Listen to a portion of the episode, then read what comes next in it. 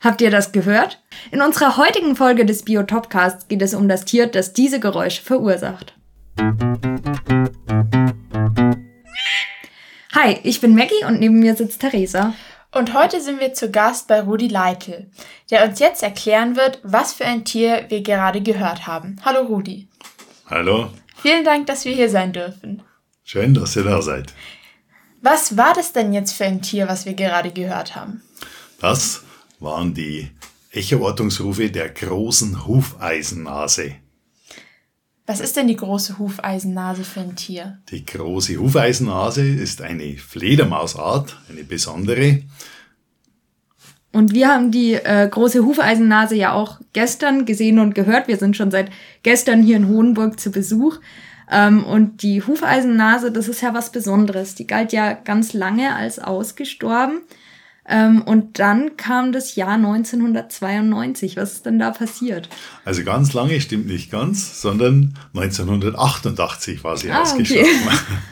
Äh, und dann 1992 ist sie praktisch wiederentdeckt worden. Also sie war also doch nicht ausgestorben und man hat hier über Telemetrie, also man hat äh, vier Tiere mit Netzen gefangen, hat die besendet und hat dann hier dieses letzte Fortpflanzungsquartier dieser Art gefunden. Aber seitdem ist es tatsächlich, jetzt nun seit 1992, das sind jetzt 30 Jahre, ist es die einzige Wochenstubenkolonie der großen Hufeisennase in ganz Deutschland. Und hier, das ist das Fledermaushaus in Hohenburg, wo wir eben auch zu Besuch sind. Warum haben denn die Hufeisennasen genau hier überlebt? Also was ist hier besonders, was es an anderen Plätzen in Deutschland einfach nicht gibt? Das sind hauptsächlich drei Gründe. Einmal, große Hufeisennasen kommen nur in Landschaften mit großen Karsthöhlen vor. Und was, sind, was sind denn große Karsthöhlen? Große Karsthöhlen, also der Karst, die Karstlandschaft ist die praktisch aus dem Jurameer entstanden und dort gibt es große unterirdische Hohlräume, also sprich Höhlen. Und die brauchen sie zum, einen, zum Überwintern. Dann brauchen Sie äh, hier in Mitteleuropa, da ist es nicht so warm, ähm, da können Sie Ihre Jungen nicht in den Höhlen zur Welt bringen, sondern hier bringen Sie Ihre Jungen meistens in, in menschlichen Gebäuden, also in warmen Dachböden zur Welt. Und da brauchen Sie entsprechend äh, mehrere dazu.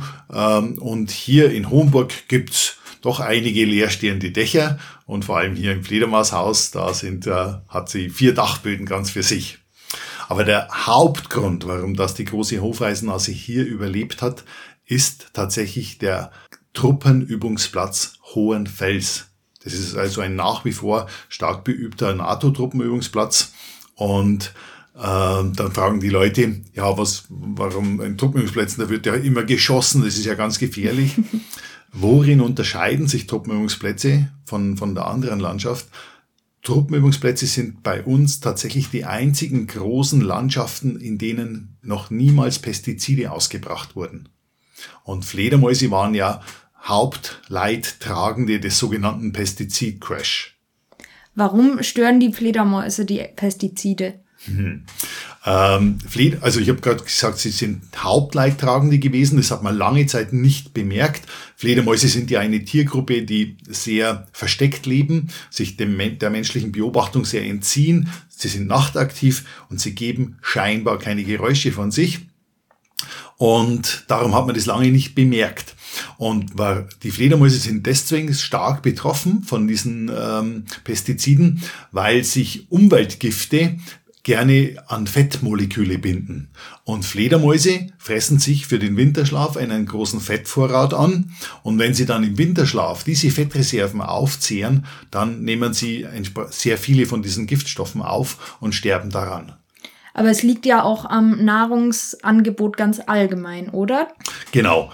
Ähm, also der starke Rückgang der Fledermäuse, der war stark von diesem Pestizidcrash beeinflusst. Aber diese Pestizide oder beschönigt gesagt Pflanzenschutzmittel hat der Mensch ja sehr schnell umgestellt, weil ja auch damals ähm, sind die praktisch, haben sie auch beim Menschen schwere Schäden bewirkt.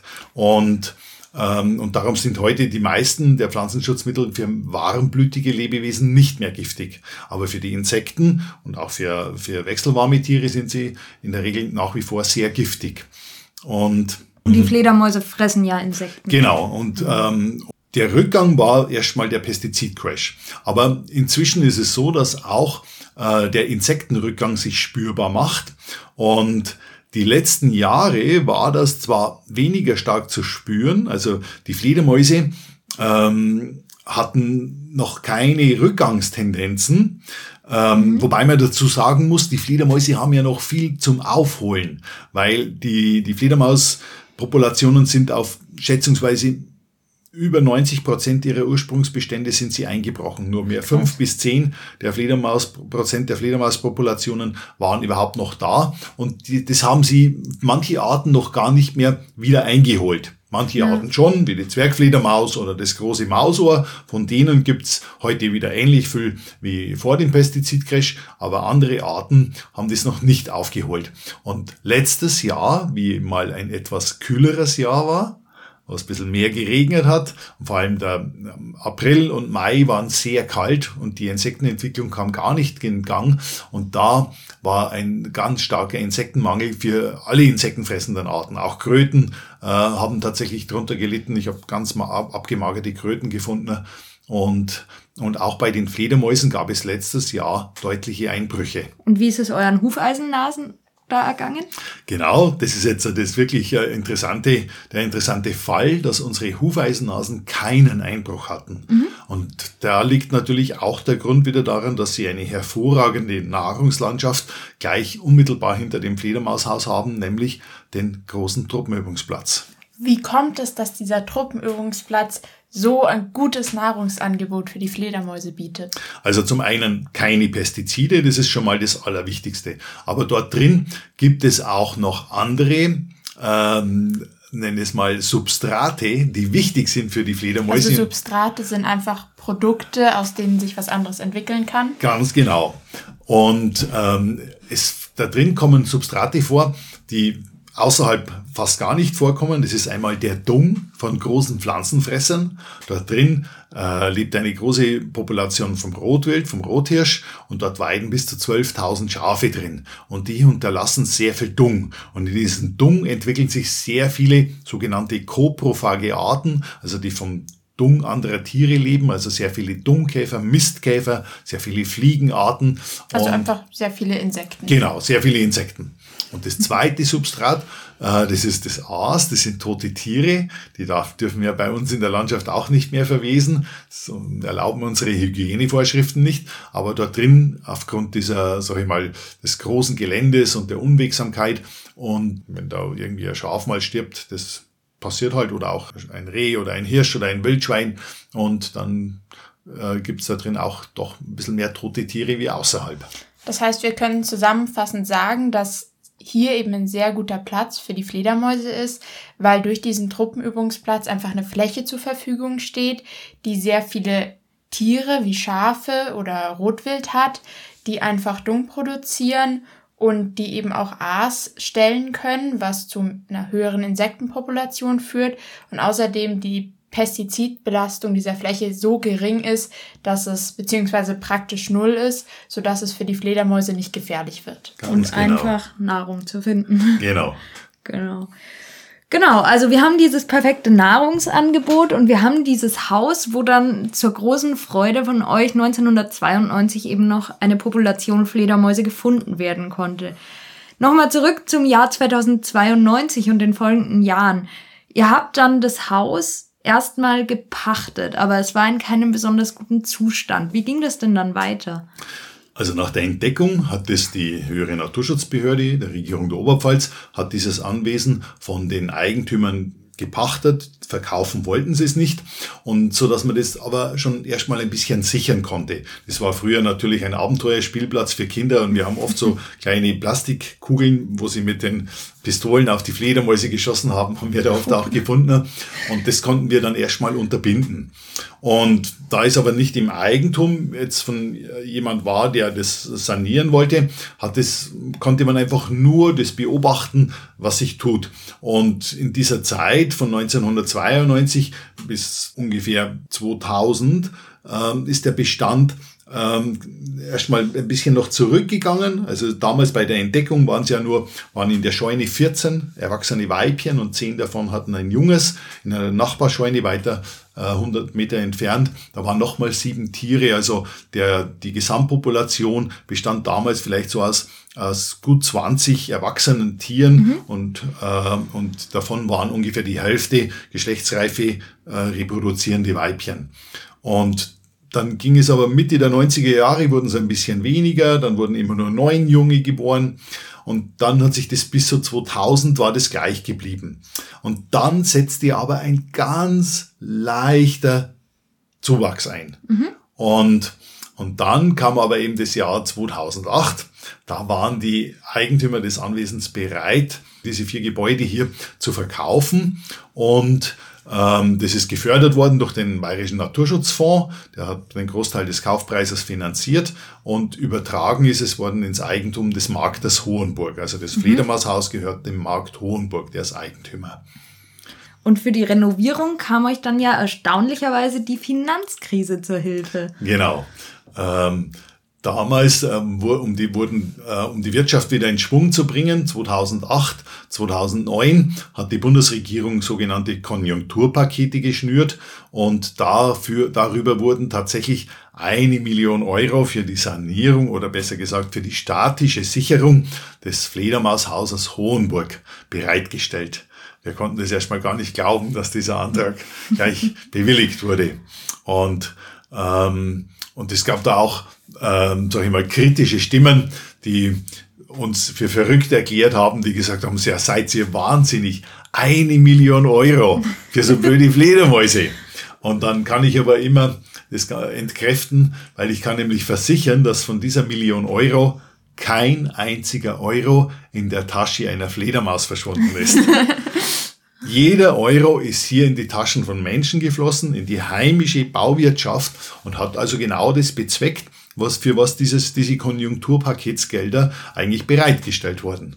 Und nebenbei wurde dann noch etwas ganz Tolles geschaffen, nämlich eine große Attraktion des Fledermaushaus Hohenburg, wo man ja die Hufeisennasen in einer Art und Weise beobachten und erleben kann, wie es sonst nirgends möglich ist. Und du warst ja dann erstmal der Bauleiter von diesem Bauprojekt. Man kann sich jetzt vorstellen, da konnte man vielleicht nicht einfach mit dem schweren Bagger und der Abrissbirne kommen. Genau. Oder so, weil das hätte ja die Fledermäuse sehr gestört. Ganz genau. Das war so. Ähm, das war natürlich ein sehr äh, schwieriges Projekt, weil wir erstmal nur im Winter bauen konnten. Und Winter ist normalerweise keine gute Zeit, Jahreszeit, äh, um zu bauen. Aber wir mussten einfach warten, bis die Fledermäuse in den Winterschlaf, in die Höhlen sich zurückgezogen haben. Und es war im Jahr 2009, da begann die Sanierung, äh, war das der, der äh, 24. Oktober. Da hatte die letzte Hufeisennase dieses Gebäude verlassen. Wie viel waren es damals? Äh, damals waren es, äh, in diesem Jahr hatten wir 31 Tiere gezählt. Ah, ja. Genau. Und ähm, und dann hatte das letzte Tier den, äh, das Gebäude verlassen und dann konnte ich den Startschuss, also da waren schon alle in, in, in Wartehaltung, dass endlich die Baustelle losgeht. Und wir hatten dann das Glück, dass der November 2009 der mildeste November seit Temperaturaufzeichnung war. Und äh, es war optimales Wetter. Und wir hatten dann tatsächlich dann an Weihnachten war schon zumindest schon dieser Fachwerkstadel fertig. Mhm. Das ist der, das Gebäude, das, in dem die Hufeisenhasen sich hauptsächlich aufenthalten, aufhalten. Und und dann waren wir zumal schon auf der sicheren Seite. Nichtsdestotrotz haben wir dann mit großen Bangen auf die Rückkehr der Hufeisennasen gewartet, weil ja bekannt vorstellen. ist, dass Fledermäuse sehr empfindlich sind gegenüber Veränderungen. Also vor allem, äh, wenn man baulich was verändert, ändert sich oft auch was im Mikroklima und da sind Fledermäuse sehr empfindlich. Und ja, das wäre natürlich das größte Desaster gewesen, wenn wir da äh, das Haus für sie herrichten und sie kommen nicht mehr. Aber sie haben es gleich im ersten Jahr belohnt und sind gleich im, äh, im, im Jahr 2010 mit einer neuen Rekordzahl von 50 Tieren zurückgekehrt. Also das war schon eine Sensation. Ich stelle mir das auch sehr, sehr kompliziert vor, einen Raum für Fledermäuse optimiert zu renovieren. Was muss man denn da alles Besonderes beachten? Was muss man da insbesondere für die großen Hufeisennasen einfach anders machen? Genau, sehr richtig erkannt. Das ist auch nicht so einfach und darum scheitern immer wieder so Projekte, wo Quartiere optimiert werden sollen. Und ähm, das Wichtigste ist, dass sie ähm, einen, äh, eine, die Weibchen bringen ja hier ihre Jungen zur Welt und die brauchen es warm. Und sie brauchen also möglichst einen Hangplatz, wo, äh, wo, sie sich, äh, wo es schön warm ist und wo es vor allem nicht zieht. Zugluft ist sehr ungünstig für Fledermäuse, da wird einfach ihre Körperwärme abtransportiert und, äh, und darum haben wir noch im Frühjahr 2010, im äh, Februar, sind wir tatsächlich nach Luxemburg gefahren und in die Schweiz, um die dortigen Dort gibt's jeweils auch, also in Luxemburg gibt's noch eine Wochenstube der großen Hufeisennase, in der Schweiz gibt's zwar noch drei, ähm, und, aber eine davon haben wir besucht, um einfach mit diesen Leuten dann noch zu sprechen und was die gemacht haben.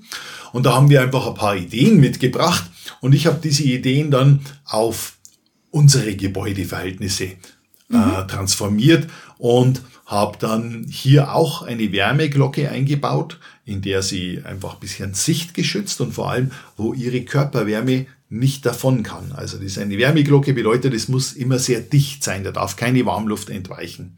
Und äh, wir haben ja anscheinend alles richtig gemacht.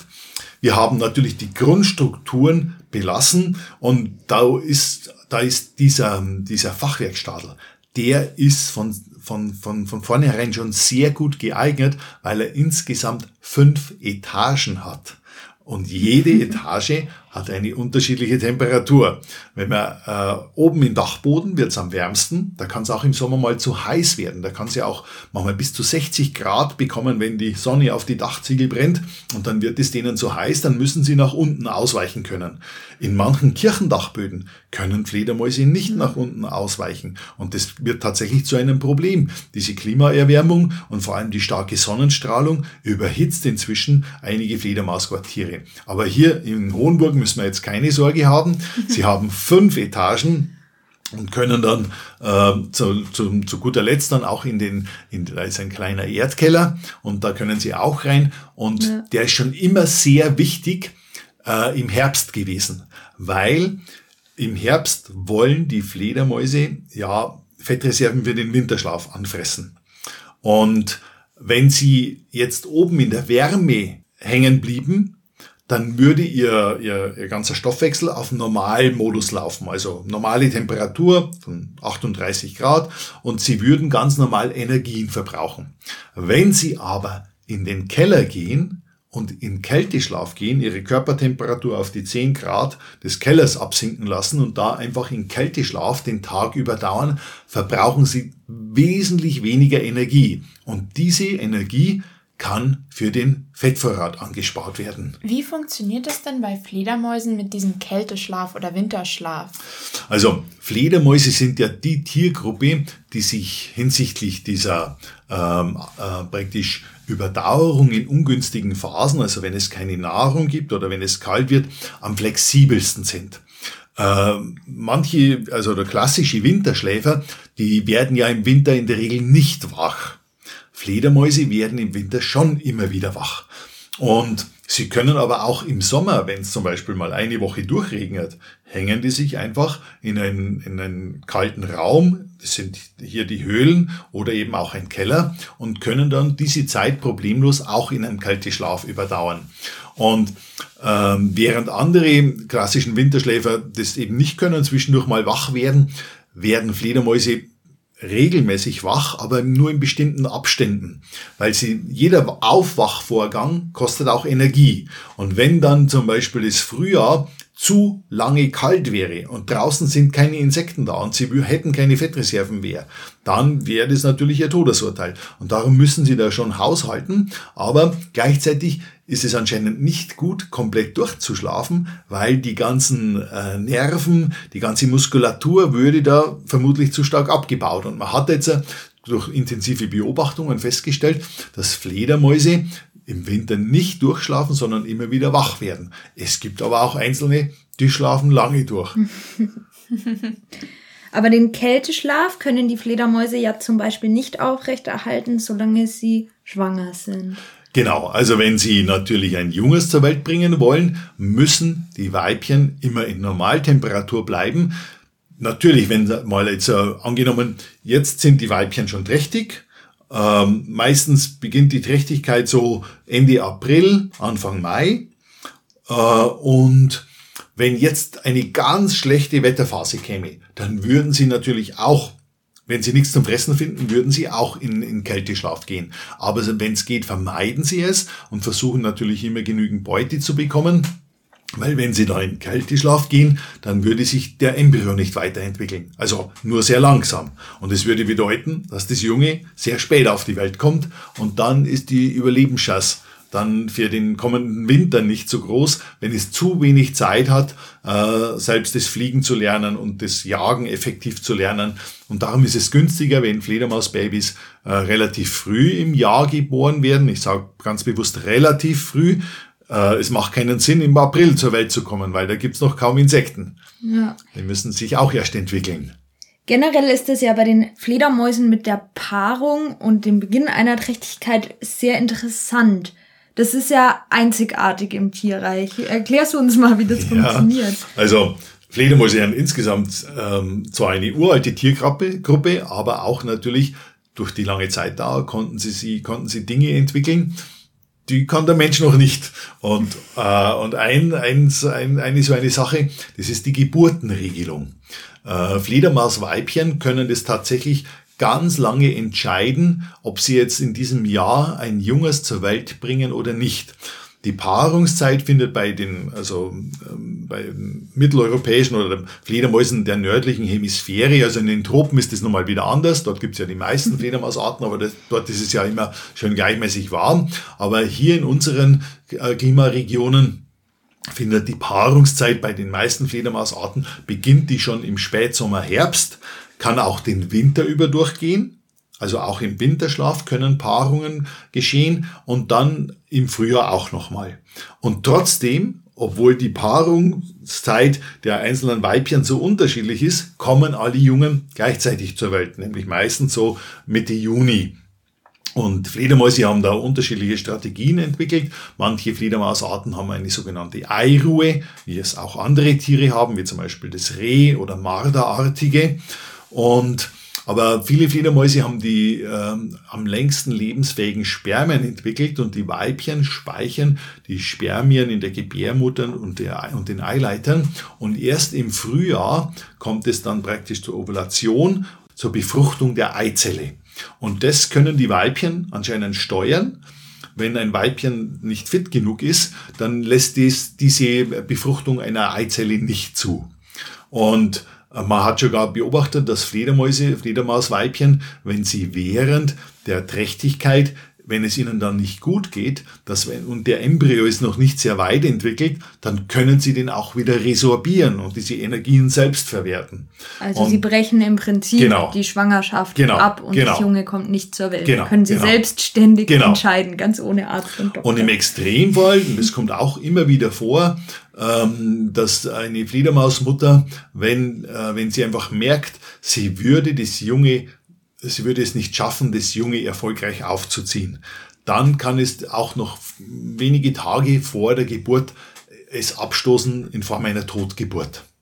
Also es ist so, wahrscheinlich ist es bei allen Müttern so, egal welcher Tierart, ob Mensch oder Tier, wenn mal das Baby da ist, dann kümmert man sich drum. Ja. Und außer bei, bei, bei Vögeln gibt's ja da ein bisschen dramatische Szenen, auch bei den Weißstörchen, wenn irgendwie ein, ein Weißstorchküken dann von den Eltern, weil es zu schwach ist, aus dem Horst geworfen wird. Ja. Das ist, oder der, der Kainismus bei Greifvögeln, bei, beim Schreiadler, wo immer das zweite Küken vom anderen Tüten getötet wird. Das ist eigentlich, ja. ja. Aber das hat, hat natürlich für diese Art anscheinend irgendeinen Sinn. Und aber bei den Fledermäusen ist so, dass eine Mutter, wenn äh, das Baby zur Welt gekommen ist, dann wird sie sich um das Baby kümmern. Und die sind ja ohnehin sehr sozial. Also du hast auch erzählt von Fällen, wo es zum Beispiel zur Adoption kam. Genau. Also bei der großen Hufeisennase konnte man das bisher noch nicht nachweisen. Da wäre es auch schwierig, weil normalerweise eine, eine Hufeisennasenmutter nur genügend Milch für, für ihr Baby hat. Sie kann nicht ein zweites damit noch großziehen. Aber bei Abendseglern hat man das tatsächlich schon äh, nachgewiesen, dass äh, ein, ein, ein Junges von der Großmutter adoptiert wurde. Und die mussten natürlich aber auch äh, Milch äh, produzieren, damit das Junge auch gesäugt werden kann. Also das ist ähm, die, sage ich mal, tägliche Versorgung mit, mit Muttermilch ist einfach sehr wichtig. Und wenn das nicht gegeben ist, dann wird ein Junges auch nicht überleben. Es ist ja bei vielen Tieren so, dass die jedes Jahr relativ viele Junge kriegen. Bei Fledermäusen ist das ja nicht so. Genau. Also Fledermäuse bezeichnet man als sogenannte K-Strategen, also die mit einer hohen Konstanz an der Kapazitätsgrenze ähm, äh, leben. Und die anderen, die mit den vielen Jungen, also das sind die sie Reaktionen. Bringen, sie bringen quasi immer gleich viel zur Welt, egal wie die Umstände sind. Ja, also sie, äh, eine hohe Kontinu also da ist auch eine hohe Kontinuität drin. Aber sie können nicht schnell reagieren. Die anderen, die andere Strategie sind ja die Reaktionsstrategen, die, wenn die Umweltbedingungen gut sind, vermehren sie die sich massenhaft, wie der Borkenkäfer, wenn es warmes Jahr ist, oder vor allem Bakterien, wenn sie in der richtigen Kultur sind, dann explodieren die. Und und aber manche Tierarten, wie zum Beispiel auch ja die großen Greifvögel, die nur eine sehr geringe Reproduktionsrate haben, also oft nur ein Junges im Jahr, ähnlich wie die Fledermäuse oder auch der Mensch, die haben dann eine hohe Lebensdauer, werden sehr alt. Fledermäuse, die ältesten Fledermäuse, die man bisher nachgewiesen hat, waren, äh, hat, waren über 40 Jahre alt. Ähm, und die Überlebensrate der Jungtiere ist dann auch relativ hoch. Also die kümmern sich schon sehr stark um ihre Jungen, dass die auch möglichst äh, ähm, äh, praktisch das tatsächlich auch überleben. Die stecken da sehr viel Energie rein. Und hier hat es ja auch hervorragend geklappt. Also du hast gesagt, ihr habt mit rund 20 Fledermäusen angefangen. Wie viel sind es jetzt? Also, Sie lassen sich jetzt ganz schwer mehr zählen. Im Winter haben wir 394 gezählt. Aber das Hufeisennasen. Es sind genau. ja auch andere Fledermäuse da. Äh, ja, aber die im Winterschlaf kontrollieren wir alle Höhlen. Okay. Und äh, wir haben dort in den Höhlen insgesamt 394 Hufeisennasen gefunden. Das sind aber sicherlich noch nicht alle. Es gibt noch irgendwelche unbekannten Quartiere, die wir nicht kennen, äh, obwohl nahezu alle Höhlen bekannt sind, aber es gibt anscheinend doch noch ein paar, die nicht bekannt sind.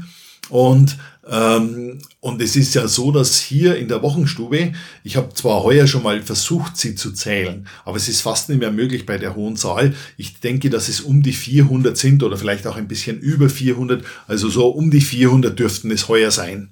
Das ist, würde auch dem, sage ich mal, errechneten Zuwachs entsprechen.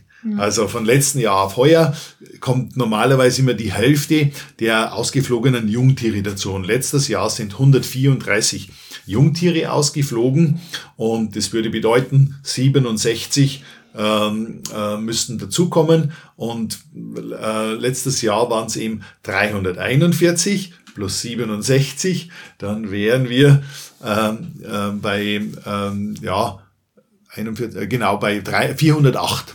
408 wäre das Soll normalerweise. Also 400 Fledermäuse klingt genau. ja jetzt erstmal mega super. Trotzdem ist die Hufeisennase nach wie vor ganz arg bedroht. Und auch hier kann es manchmal schwierig werden. Ähm, genau.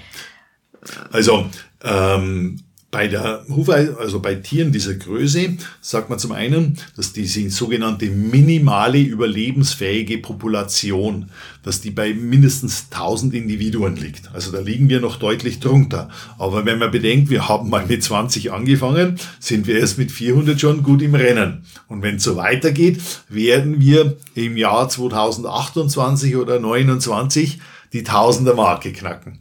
Aber was problematisch ist, dass sie hier, dass das die einzige Reproduktionskolonie ist. Also die und einzige Stelle, wo sie, wo sie Junge großziehen, ganz genau. und großziehen. Ganz genau. Alle Weibchen leben praktisch hier in dieser, in dieser, in dieser, in dieser Kolonie und bringen hier ihre Jungen zur Welt. Und wenn hier ein, ein dummes, sage ich mal, tragisches, singuläres Ereignis passiert, wie zum Beispiel vor zwei Jahren gab es einen Großbrand in Hohenburg, wo mehrere Häuser am Marktplatz abgebrannt sind und das ist 60 Meter vor dem Fledermaushaus zum Glück stehen geblieben oder konnte der Großbrand praktisch gelöscht werden. Und wenn hier dann genau der, das Feuer ausbricht und alle Fledermäuse sind in dem Quartier, kann das natürlich äh, sehr zerstörerisch sein.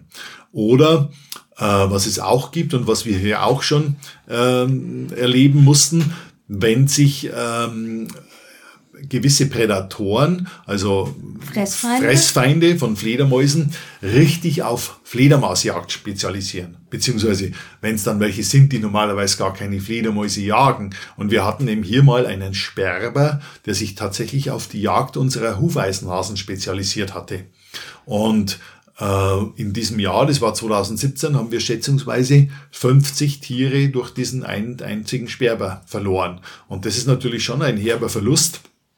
Äh, und es ist auch bekannt, dass äh, wenn sich solche ähm, Räuber spezialisieren auf, auf, eine, auf, ein, Beu auf ein Beutetier, dann können, können tatsächlich Fledermauswochenstuben, sage ich mal, nicht komplett ausgelöscht, aber zumindest so weit zerstört werden, dass sie es aufgeben. Also wenn hier der Sperber weitergejagt hätte, dann wären irgendwann die Hufeisennasen von hier weg, weil es einfach hier zu riskant fühlen. ist zu leben. Ja. Genau. Wie habt ihr dann das Problem mit diesem Sperber gelöst? Also was habt ihr gemacht, dass die Fledermäuse jetzt noch da sind und der Sperber offensichtlich nicht mehr? Genau. Also zum Glück war es ja nur ein Sperber ähm, und es war auch ein Jungvogel und wir haben da mit allen möglichen Methoden gearbeitet. Wir haben versucht, den zu fangen mit Netzen, haben Gummifledermaus davor fliegen lassen, aber er hat sich dann nicht, ähm, also wirklich, also da ist er einfach dann nicht gekommen und ähm, letztlich haben wir ähm, einfach mit ganz starken Vergrämungsmethoden und wir haben ähm, gemerkt, wenn man so etwas feststellt, dass so ein Prädator da ist, muss man sofort reagieren und so stark wie möglich vergrämen, dass der das gar nicht weiter lernt und das schnell wieder aufgibt. Wir hatten dann zwei Jahre später Turmfalken, die sich drauf, äh, die plötzlich auf unsere Hufeisennasen jagen wollten. Und dann haben wir das aber gleich bemerkt und haben dann sofort äh, mit, äh, mit unseren Skydancern. Was sind denn solche Skydancer? Da habe ich vorher auch nicht gewusst, dass die Skydancer heißen. Das sind äh, große Ventilatoren, in denen so Textilschläuche auch mal in Form von Figuren, von Menschenfiguren oder anderen Figuren aufgeblasen werden. Und wenn man so einen Skydancer in dem Moment, wo praktisch kurz bevor die Hufeisennasen ausfliegen, nur da ist ja die gefährliche Zeit. Wenn sie ausfliegen, dann versuchen diese Greifvögel sie zu erbeuten. Und da muss man die einschalten und dann reißt alles Getier aus. Die, weil die haben so unkoordinierte Bewegungen, diese Skydancer, und das irritiert die ganzen Tiere und geben auch äh, entsprechende Geräusche von sich. Also sehr laut, diese Skydancer, diese, diese Ventilatoren, und das vergrämt letztlich äh, diese Prädatoren sehr gut. Und wie haben die Hufeisennasen auf diese Skydancer reagiert? Gar nicht, weil äh, die Skydancer ja nur aktiviert werden kurz vor dem Ausflug der Hufeisennasen. Wenn, äh, wenn praktisch da musste der Feind vertrieben werden, wenn der weg war, dann konnten die Hufeisennasen ausfliegen und die Hufeisennasen haben von dem Skydancern gar nichts mitbekommen, weil da waren die schon wieder ruhig. Da sind die, da waren die Stecker schon wieder gezogen und die haben nicht mehr ventiliert. Ein anderes Problem für die Hufeisennasen bzw. für Fledermäuse allgemein, was oft diskutiert wird, sind ja Windräder. Ja. Sind Windräder tatsächlich so gefährlich für Fledermäuse? Beziehungsweise Fledermäuse sind ja extrem schnell und wendig. Wieso schaffen sie es dann nicht einfach, den Windrädern auszuweichen? Gut, also zum einen ist es tatsächlich so, dass die äh, Mortalitätsrate, die Sterblichkeitsrate durch Windräder äh, bei Fledermäusen so hoch wäre, dass die tatsächlich, also zumindest von den schlagopfergefährdeten Arten, die große Hufeisennase wäre nicht gefährdet, weil sie nur bodennah jagt. Aber Arten, die im, im freien Luftraum fliegen und hoch, sehr hoch fliegen, die sind sehr stark gefährdet als Schlagopfer. Und ist die, weil ja Fledermäuse K-Strategen sind mit einer geringen Reproduktionsrate, wenn dann die Sterblichkeitsrate nur ein bisschen steigt und über der Reproduktionsrate liegt, dann kommt es schon zu einem Rückgang. Also wenn einfach mehr Fledermäuse sterben, als, als neue genau. Fledermäuse geboren werden, was halt sehr einfach passiert, weil es nicht viel Nachwuchs gibt, genau. dann nimmt die Population insgesamt ab. Genau. Und äh, jetzt ist es so, dass man, dass Fledermäuse Hauptopfer wären oder sehr stark betroffen wären. Allerdings kann man Windräder so steuern, dass kaum Fledermäuse betroffen sind, weil zum Beispiel Fledermäuse den ganzen Winter nicht fliegen. Also die Windräder können sich im Winter Tag und Nacht drehen und es macht keiner Fledermaus was aus. Fledermäuse fliegen auch nicht am Tag. Also kann auch ein Windrad den ganzen Tag sich drehen und im Sommer sind die Tage lang. Also kommt da auch keine Fledermaus zu Tode. Und es gibt nur relativ äh, geringe Zeiten, wo Fledermäuse schon fliegen und Windräder sich auch schon drehen. Also das ist in erster Linie in der Dämmerung wenn, und äh, zum Beispiel Fledermäuse fliegen auch nicht, wenn starker Wind geht, weil da auch keine Insekten fliegen, und wenn es regnet. Bei leichten Regen fliegen schon manche Fledermäuse noch, aber in erster Linie, also mm, machen sie das nicht, sondern also bei starkem Wind, bei Regen und im Winter und bei Nacht nicht, so dass dieser äh, bei Tag nicht, dieser, dieser ja. dieses Zeitfenster, wo sich das überschneidet, sehr gering ist. Und man hat das auch schon berechnet. Das liegt in einem Bereich von ungefähr ein Prozent Energieverlust oder Energie, die nicht gewonnen werden kann.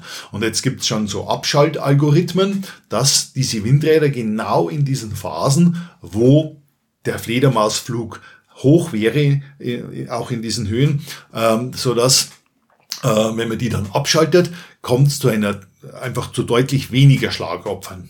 Und von dem her lassen sich Fledermäuse relativ gut ausblenden. Allerdings würde ich niemals wilden Windräder in Regionen aufstellen, in denen bekannt ist, dass dort große Fledermauspopulationen sind. Das sind zum Beispiel alle Waldgebiete. In Wälder sind ja der Ursprungslebensraum vieler Fledermausarten. Und ich würde Windräder immer da aufstellen, wo ich das möglichst wenig habe. Und das ist zum Beispiel entlang von Autobahnen. Äh, da ist sowieso schon so ein Lärm. Und äh, also man müsste einfach bei einer guten Standortswahl kann man schon sehr viel aus, ausblenden. Also spricht jetzt für die Hufis erstmal nichts dagegen, die 10H-Regel in Bayern abzuschaffen. Nein, da spricht nichts dagegen. Ich bin auch sehr dafür, dass diese 10H-Regel abgeschafft wird, weil das unsere letzten stillen Landschaften zerstört. Ja.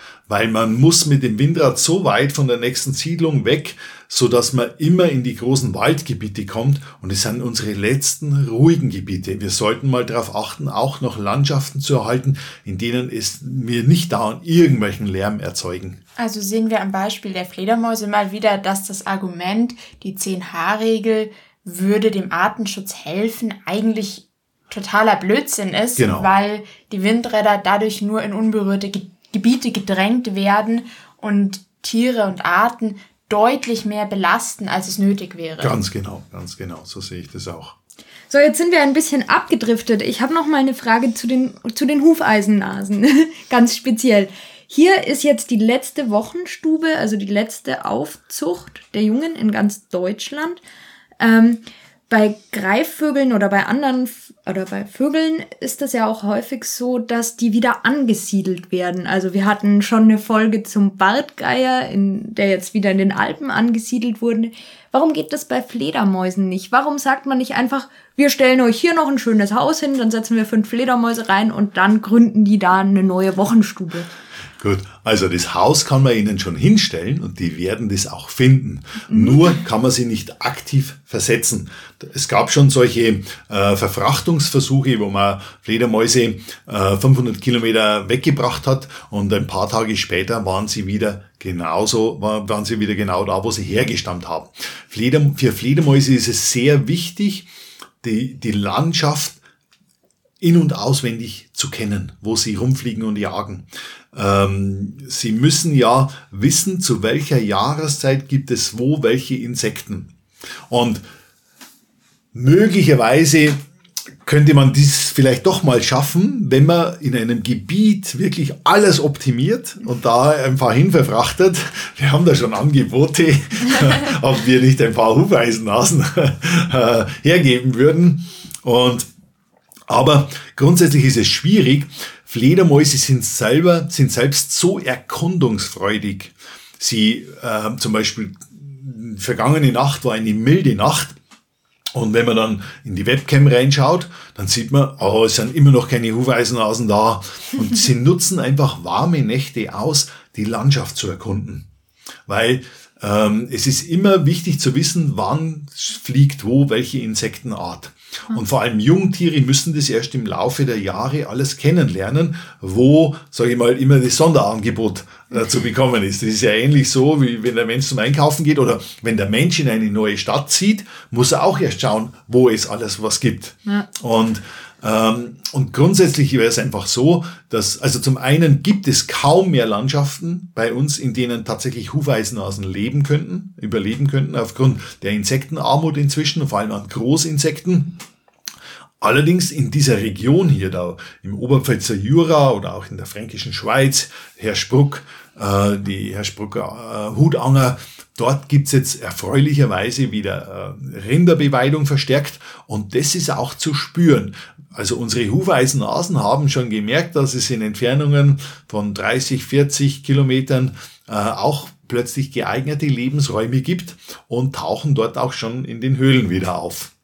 Wenn wir jetzt, wenn wir jetzt gerade schon dabei waren, ähm, dass Fledermäuse sich ihre Umgebung sehr gut merken können. Wie sieht's denn sonst mit dem Gedächtnis von Fledermäusen aus? Können sie sich auch sowas wie Menschen merken? Ja, also sie können nicht bloß ihre Landschaft äh, über diese äh, Echoortung ähm, eigentlich müsste man eher sagen Echobild hören, weil die Fledermäuse haben über die zurückkommenden Echos macht das Gehirn sehr wohl ein Bild draus. Und es ist auch so, dass Fledermäuse Menschenindividuen unterscheiden können. Äh, ein, eines der bekanntesten Beispiele ist der Jürgen Gebhardt aus der Schweiz. Der hat viele Abendsegler aufgezogen, Verletzte und Jungtiere.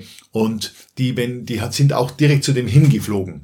Und aber ich selbst konnte das hier auch schön erleben im Fledermaushaus die Hufeisennasen, die haben, weil ich einfach täglich hier war und ich habe dann auch täglich einen Kontrollgang durchs Gebäude gemacht und habe natürlich schon Abstand zu den Hufeisennasen gehalten, aber mit der Zeit haben sie mich einfach gemerkt, oh, das ist der Rudi wieder, der bewegt sich so und so, der riecht so und so, der spricht so und so. Und dann haben sie mich irgendwann mal ganz nah rangelassen. Also ich konnte ja auf einen Meter Nähe, konnte ich an die Hufeisennasen hingehen, ohne dass die davon geflogen sind. Wenn jemand Fremder raufgeht, dann fliegen die sofort weg.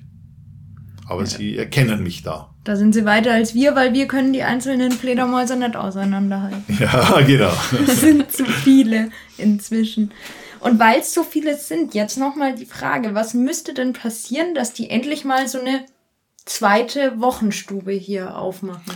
Also zum einen müsste mal die Nahrungskapazität hier nicht mehr reichen. Also sprich, die Tiere müssen, die besetzen ja auch ihre Jagdreviere. Jedes Tier hat mehrere Jagdreviere, die es auch gegen, gegenüber andere äh, verteidigt und sagt, das ist mein Gebiet. Ähnlich wie wir, wenn wir im Wald einen guten äh, Schwammerlplatz wissen, dann verraten wir den auch nicht und also und ähm, die Nahrungskapazität müsste halt knapp werden, so dass manche sagen, jetzt müsste, muss ich so weit fliegen, um in ein freies Jagdgebiet zu kommen, da suche ich doch gleich in der Nähe ein Quartier. Ja.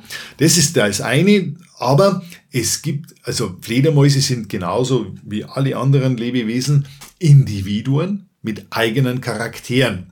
Und es gibt einfach wagemutigere, es gibt welche, die weitere Fernflüge machen und es gibt die bleiben lieber immer zu Hause.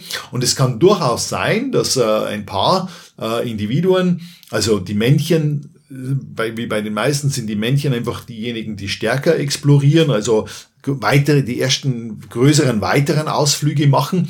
Und wir wissen, dass also auch in der fränkischen Schweiz inzwischen große Hufeisennasen den ganzen Sommer oben bleiben aber es sind vermutlich Männchen. Und und dann, wenn dann ein paar Weibchen dazukommen und die sich dort treffen, ähm, die machen dann, wir haben auch das schon festgestellt, äh, so ein, so ein Höhlentopping. Also die, die fliegen alle Höhlen in einer Region ab, um dort vielleicht einen Artgenossen zu treffen. Ja. Also, und es gibt auch so bei Fledermäusen sogenannte Rendezvousplätze. Gibt's ja auch zum Beispiel bei Wölfen, aber bei Fledermäusen gibt es so richtige Rendezvoushöhlen, wo da überwintern gar nicht viele Fledermäuse, aber das ist der Treffpunkt. Das ist ähnlich wie wenn eine, besondere Kneipe, da treffen sich auch alle und so gibt's Rendezvoushöhlen bei Fledermäusen, wo sie sich dann treffen. Die Voraussetzung, dass sich aber jetzt dann tatsächlich eine weitere Wochenstube bildet, ist einfach, dass sie eine gute Nahrungslandschaft haben, in der es ähnlich viele Insekten gibt wie hier und dass sie ein, ein, ein Quartiergebäude finden, das auch ihren Ansprüchen genickt. Also mit einem schönen warmen Dachboden und auch noch einen weiteren Raum, wenn der Dachboden zu heiß werden sollte und vielleicht noch einen Keller drunter. Und, äh, und weil es solche Gebäude kaum mehr gibt, die alten sind entweder eingestürzt oder saniert und der Mensch baut heute keine Gebäude mehr, in denen Fledermäuse mit als Untermieter einziehen könnten. Früher war das ganz normal in den landwirtschaftlichen äh, Gebäuden, dieser, wenn man diesen hohen Fachwerkstadel, wo zum Beispiel auch Hopfen getrocknet wurde, da war, da war das einfach ganz normal, dass da solche Strukturen entstanden sind. Aber heute die moderne Architektur äh, schafft keine Fledermausquartiere. Also bevor man jetzt, wenn man vielleicht noch nicht gleich seinen Dachstuhl umbauen will als geeignetes Fledermausquartier, aber Was trotzdem natürlich mal, sehr schade ist. aber trotzdem mal große Hufeisennasen sehen möchte, dann kann man ja auch zu dir kommen. Wie und wann kann man euch denn besuchen, dich und die Hufeisennasen? Also, wenn man hierher kommt ins Fledermaushaus, dann habe ich hier jetzt meinen Nachfolger, den Alex, ähm, als Gebietsbetreuer. Und das Fledermaushaus ähm, ist jeden Freitagabend von Mai bis September, kann man jeden Freitagabend theoretisch auch unangemeldet kommen. Da kann es aber auch mal passieren, da war schon Rekord mal, da waren 100 Leute da. Und das ist dann ein bisschen Zufall. Und darum ist es besser, man meldet sich an, man schaut einfach ins Internet rein und ähm, es ist auch geplant, dass mal so ein Anmeldeportal gemacht wird, dass, ähm, dass man einfach das ein bisschen, äh, sag ich mal, unter Kontrolle hat, dass da nicht 100 Leute dann da stehen. Aber ansonsten, also von Mai bis September können Führungen gebucht werden, ähm, empfiehlt sich auch für Gruppen. Und wer aber jetzt äh, nicht mit einer Gruppe kommen will, der kann einfach an einem Freitagabend ähm, im äh, Mai und im August, September ab 19 Uhr und im, im, im, äh, im Juni und Juli und August, äh, ja, Juni, Juli, da erst ab 20 Uhr, weil der Ausflug der Hufeisennasen stark an den Sonnenuntergang korreliert ist. Und äh, im Juni und Juli fliegen die Hufeisennasen halt erst sehr spät aus, erst so um 22 Uhr. Und wenn dann manche Leute schon um, um 19 Uhr da sind, dann müssen sie drei Stunden warten, bis die Hufeisennasen ausfliegen. Und das ist bei kleinen Kindern oftmals eine sehr lange Zeit. Aber es ist auf jeden Fall äh, die lange, lange Reise mit dem Bus ab äh, am Berg wert. Äh, wir haben es uns gestern angeschaut, vielleicht schauen wir heute auch nochmal raus. Ähm, Genau, weil das ist immer eigentlich sehr schön. Bei unseren Podcast-Treffen haben, sehen wir auch immer was. Und wenn ihr auch mal was sehen wollt, dann hier nochmal ein bisschen Werbung in eigener Sache. Könnt ihr gerne bei unserem Podcast-Team mitmachen. Und wer einfach nur den Rudi besuchen will und die Hufis, der kann das jeden Freitagabend in Hohenburg machen. Danke, dass du da warst, Rudi. Gerne. Vielen Dank.